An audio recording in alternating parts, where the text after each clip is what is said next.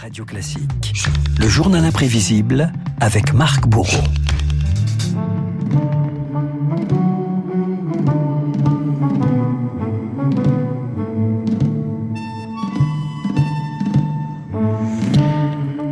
Marc, les auditeurs auront reconnu les premières notes du chant des partisans, composé il y a tout juste 80 ans, le 30 mai 1943. Retour sur un hymne presque aussi symbolique que la Marseillaise. Et une histoire, Renaud, qui nous replonge dans la guerre des ondes. Ici Londres. 1943, en pleine Seconde Guerre mondiale, la BBC diffuse des émissions de la résistance française, parmi elles le programme phare de Radio Londres. Honneur et patrie. Allô, allô. Maquis de la Haute-Savoie. Écoutez bien.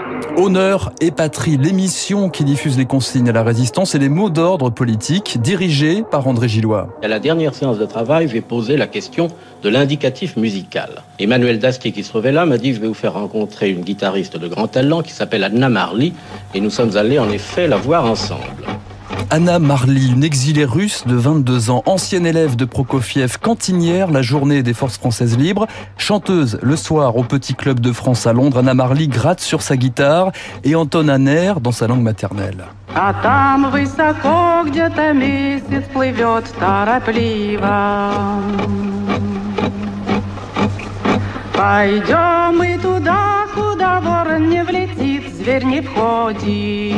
La marche des partisans, un chant des soldats soviétiques en 41 lors des grandes batailles contre les nazis et qui va prendre ce mois de mai 43 une résonance toute particulière en Angleterre. Lorsque j'ai terminé, il y eut un silence hypnotique, extraordinaire. J'avais compris qu'il y avait quelque chose qui avait volé dans l'espace. Et puis tout à coup, un crépitement d'applaudissements et ils tapaient des pieds parce que c'était toujours la façon de laquelle ils exprimaient leur admiration. Et la marche des partisans, comme je l'avais appelée à ce moment-là, était née. Alors la chanson euh, retenue par la BBC est sans parole. hein. La marche des partisans est sifflée avec un effet inattendu. J'ai sifflé le refrain et on a découvert que c'était justement l'air qui traversait le brouillage ennemi. Alors mon sifflet est devenu presque à ce moment-là indispensable.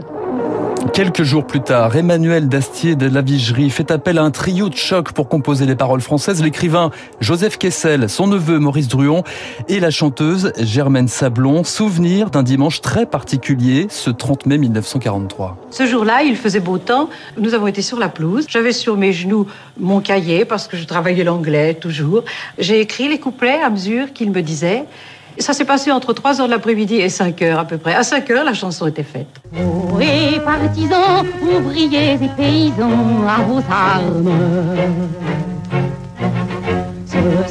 L'ennemi connaîtra le prix du sang et des larmes. Le chant des partisans. Le trio lance une musique d'espoir, de résistance, diffusée à la radio sous la forme d'un manuscrit ensuite, un manuscrit anonyme dans les journaux clandestins. Un retentissement inattendu, comme se souviennent Joseph Kessel et Maurice Druon. Quand nous sommes revenus et que j'ai entendu, je le revois, la, la- la place de la Madeleine, un chanteur ambulant euh, chantant cette chanson, et nous étions ensemble, Maurice et moi, vraiment ça a été un choc. Ce chant appartient moins à ceux qui l'ont écrit qu'à ceux qui l'ont sifflé sur la ligne de passage entre l'Alsace et le reste de la France, qui l'ont chanté dans les prisons. Nous ne savions pas que nous étions en train de glisser un feuillet entre les pages de l'histoire.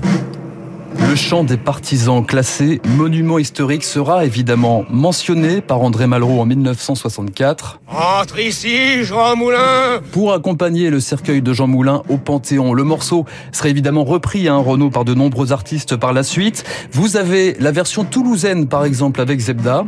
Ami, entends-tu le vol noir des corbeaux sur nos plaines Et vous avez la version rock de Johnny Hallyday. Ami, entends-tu le vol noir des corbeaux sur nos plaines C'est plus tout à fait du Anna Marley, hein, je sais pas ce que vous en Non, pensez. c'est Renaud. effectivement assez éloigné. Voilà, le chant des partisans, source d'inspiration aussi pour la chanson internationale. When they poured across the border, I was cautioned to surrender. This I could not do. Vous avez peut-être reconnu Léonard Cohen qui s'inspirera des chansons euh, d'Anna Marley, le chant et la complainte des partisans pour composer The Partisan. Le chant des partisans, c'est l'histoire d'une chanson russe devenue universelle. I took my gun and vanished.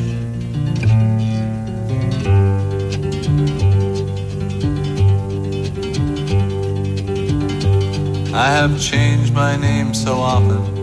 I've lost my wife and children, but I've many friends. And some of them Voilà le chant des partisans composé il y a 80 ans exactement le 30 mai 1943. Merci euh, Marc pour ce journal imprévisible. Moi j'ai appris plein de choses et effectivement c'est assez dingue cette histoire. Composé quoi en deux heures finalement les paroles. Voilà c'est ça. Un dimanche après-midi euh, Voilà. sur, la, sur une pelouse. Sur une pelouse en Angleterre. Le journal imprévisible signé Marc Bourreau comme tous les matins sur l'antenne de Radio Classique. Il est 7h55. Je vous rappelle l'invité à 8h15 de Guillaume Durand, Agnès Verdier-Molinier qui publie aux éditions de l'Observatoire Où va notre argent? Rendez-vous donc dans une petite euh, vingtaine de minutes. Il est déjà dans ce studio, il est beau comme un camion. C'est David Barou, son.